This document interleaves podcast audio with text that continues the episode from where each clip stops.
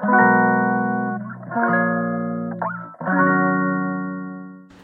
い、マールのラジオマールです。今日は、えー、5月9日火曜日ですね。はい、あの絶賛洗濯機回し中なもんで、あのジャバジャバ言ってるかと思いますけど、お気になさらず、今日は早速ですね、パニ抜け解説のコーナーシリーズに行こうかなと思います。今日は6回目ですかね。はい。認知再構成法をにいよいよ入っていこうかなというところでございます。はいまあ、本をお持ちの方は片手に聞いていただけると分かりよいかなという感じでですね。本でいうところの105ページぐらいからですね。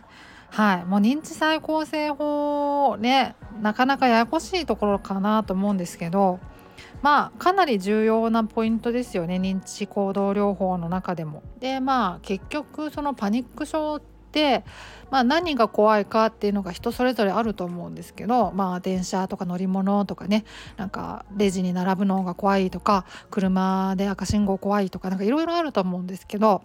そのこう何が怖いのかっていうのをまず明確にしないとなかなかこう対策が立てられないじゃないですか。まあ何でもそうだと思うんですけど例えばそのね部活とかであの陸上部とかでね走る練習してってでタイム上げたいなっていう時にじゃあ自分のウィークポイントどこなんだみたいなところを具体的にこう明確にしないとその強化していけなかったりするじゃないですか。足のなんか上げ方がちょっといまいちだなとか角度かなとかねなんか手の振り方かなとかねなんかいろいろそういうこう分析しないとまあ、なかなか対処できないっていうところはあると思うんですけど、まあ、そんな感じですよね。何が怖いのかっていうのを、まあ、まあ明確にすると、まあ、対策立てやすいし対処しやすいし心も整理しやすいよねみたいなまあまあそうい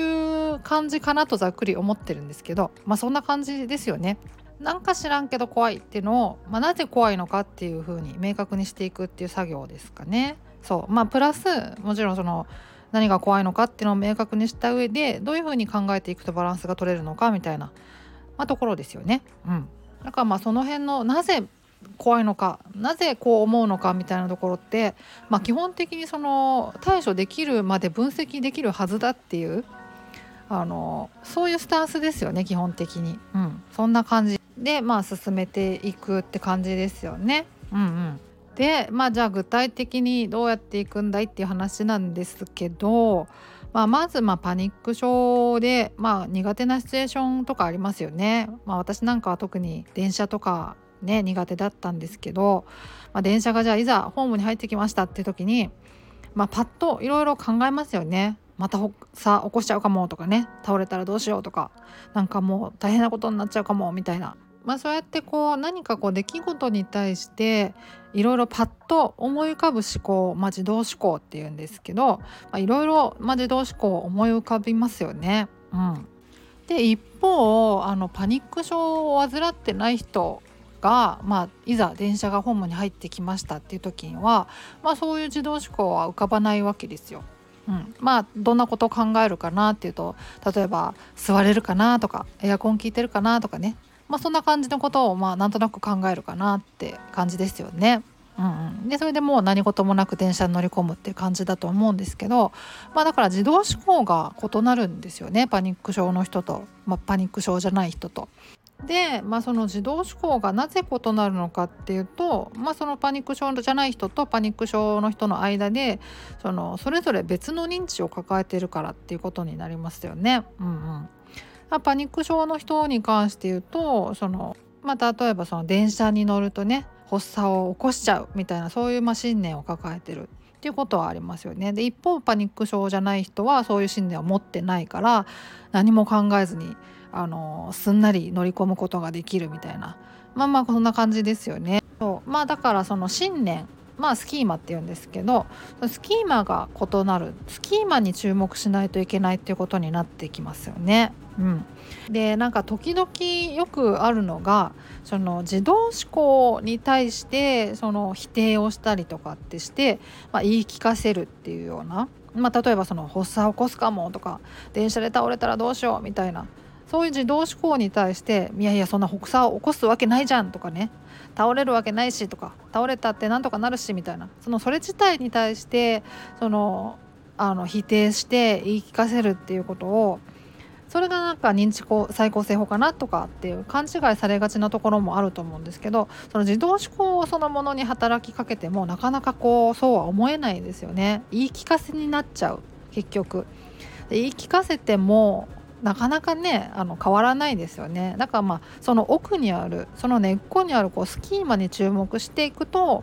あの自動思考があの自動的に自動的にというかこう自然とね変わるっていうことになっていく感じですよね。うん、でまあ具体的にねじゃあスキーマ探っていきましょうっていう話でですね、まあ、どうやったら自分のスキーマが分かるのかっていうとまあだからその自動思考に対してなぜそう思うのかっていうこう問いかけを自分自身にやるっていう作業をやっていくわけですよ。まあ、例えばその電車の例でいくとまあ乗ったら発作が起きちゃうかも嫌だなとか思うじゃないですかそういう自動思考が湧き上がってきましたじゃあそのなんで怖いのかなんでそれが嫌だなって思うのかっていうのを自分に問いかけてみるわけですよ。でそうすると、まあ、それもまたいろいろ思いつくと思うんですよね。例えばその電車に乗ったら前も発作を起こしちゃったから、まあ、絶対今回も起こすに違いないって思うとかねなんかであとは発作起こしてねなんかもう発作の症状としてね、まあ、どうにかなっちゃいそうなんか変なことやらかしそうみたいなそういうなんかこう切迫感みたいなのもあったりするからそういうことでねもうほんと実際になんかやらかしちゃったらどうしようとかねでなんか倒れて誰かに迷惑かけたら嫌だなとかねなんかいろいろ思い浮かぶかなと思うんですよね。まあ、それがまあスキーマの第一歩って感じかなと思いますね。で、まあ、そういうスキーマが見えてきたらそのスキーマに対して「待った!」をかけるわけですよ。本当にそうなのか実際にっていうことをまあ自問自答するわけですよね。まあ、例えばその電車に乗ったら必ずまた発作を起こすに違いないとかね思ってるとしたら、まあ、それにこう「待った」をかけるんですね。本当にそうなのかと。本当に電車に乗ったら必ず発作が起きるのかって考えてみる。で、まあ、それに対してですね反論をするわけですね。うん、本当にその電車に乗ると必ず発作が起きるわけじゃないっていうね。あのいろいろね呼吸法とかを学んだりとかするとあのまあ呼吸コントロールがうまくなってくればくるほど発作って事前に抑えられたりとかね。まあ出たとしても早めに収まったりとかっていうことが体感したりもできると思うんですよね。そうそうなるとですね必ず起きるわけじゃないなっていうのが、まあ、事実事実としてあのあるわけじゃないですかだから反論できますよね。うん、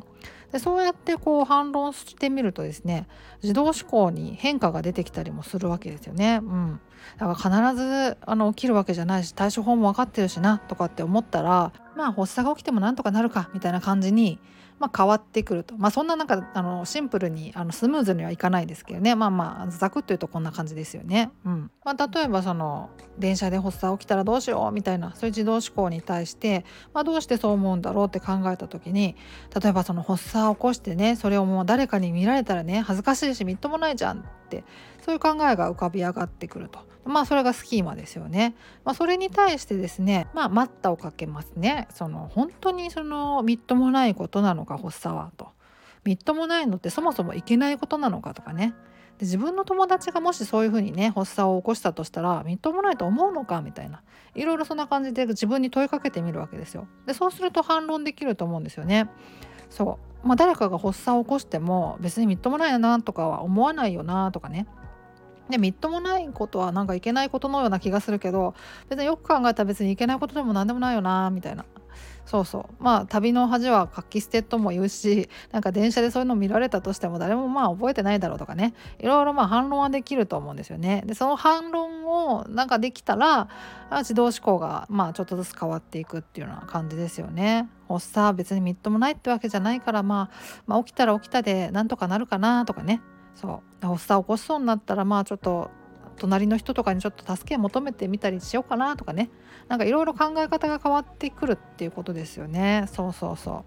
う。でまあその最初にね冒頭にお話ししたようにですねその自動思考ってあの変化させられる程度にはそのスキーマーってねその深掘りしてですね分析してですねあの反論できるものだっていう、まあ、そういう基本スタンスだと思ってもらったらいいかなと。だからその自動思考がなかなか変わらないなとスキーマ見つめてるつもりなんだけどなっていう時にはやっぱ別のところにスキーマが隠れてるっていう可能性が大いにあるかなと思うんですよね。だからもうあのとにかくスキーマをあの探しまくるみたいな。まあ、そういう作業になっていきますよね。結構スキーマってね何重にも重なってるものだと思うんですよ。奥に奥にみたいな感じ。1枚めくってまた1枚めくってみたいな感じで結構奥に潜んでるものだと思うんですよね。うん。まあ、だからさっきの例で言うとその発作を起こしたらみっともないなみたいなスキーマがあったとしてでそれに対して反論するとするじゃないですか。例えば発作ねあの見られたとしても誰ももうそんな覚えてないやとかね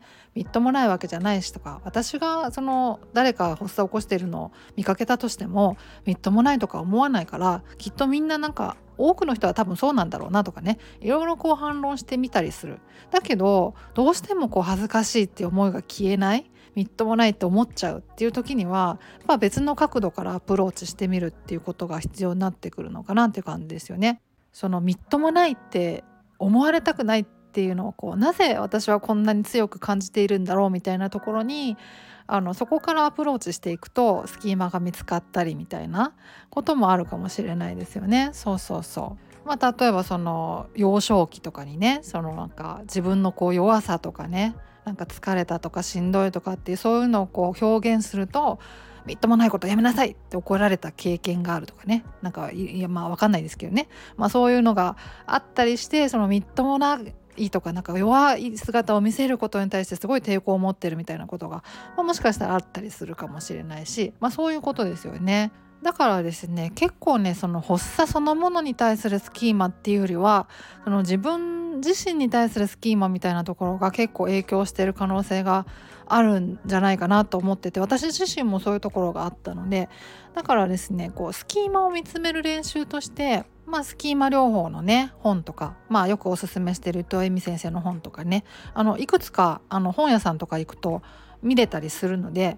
スキーマの探し方とかスキーマ療法みたいな本ってそうそうそうそういうのを参考にしてみるのはすごいおすすめかなと思いますね。結構ね意外なところであのそう意外なスキーマがその発作怖い発作起こしたくないっていうのに影響している可能性が本当にあるものだなと思うのでそうそう結構ねあのスキーマって何重にも重なってるしそうまあでもそういうスキーマがねなんかつかめてくると結構こう日頃のストレスもたまりにくくなったりするからなんかね生きやすくなったりしますよ。私もそうそうでした本当に。なんかね軽やかになった気がしてて自分のスキーマみたいなものに気づけて。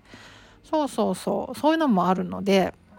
まあすごくおすすめですねスキーマ療法の本。あの著書の中ではねその伊藤恵美先生の「セルフケアの道具箱」っていう本をおすすめしてますけどこれももちろんおすすめですしあともうザそのままのタイトルで「スキーマ療法自習ガイド」っていう本とかもね出てたりするので、まあ、それもすごいおすすめですしね。うんそんな感じですね。はい。まあそんなところでですね、まあ、認知再構成法ではまあ自動思考からスキーマを探っていくと。でまあスキーマを探ってそれに反論していくと、まあ、自動思考がまた自然に変わっていくっていうような感じですね。うんうんその自動思考そのものに働きかけないっていうのがまあポイントですよね。そうなんか知らんけど怖いみたいなのに対して怖いはずないみたいな言い聞かせをするっていうようなねそういうことじゃないってことですよね。うん怖いはずなんてないしこう発作起きても何ともならないし死なないっていうのは分かってるんだけどなみたいな。そんな感じになりがちですもんね。その自動思考そのものを否定して言い聞かせたりするとね、まあ、そうそれではなかなかこう自動思考って変わっていかないので、まあ、スキーマを見つめましょうっていうような感じですね。はい。そんなところですかね。ちょっと長くなっちゃいました。はい。まあ、まあ、また次回も引き続きスキーマ周りの話ができたらなと思っております。またそのあのレターなんかもねあのいくつか頂いてたりするのであのまたおいおいご紹介できたらなと思ったりしております。はい。そんな感じですね。なかなかねあのスキーマ見つめるってコツがいるしね。あのなかなか大変な作業かなとは思いますけどコツをつかむとね結構案外サクッとつかめていけるものだとも思いますしね。はい。そんな感じです。はい。今日はじゃあそんなところで終わりにしようかなと思います。ではまた次回お会いしましょう。ではでは。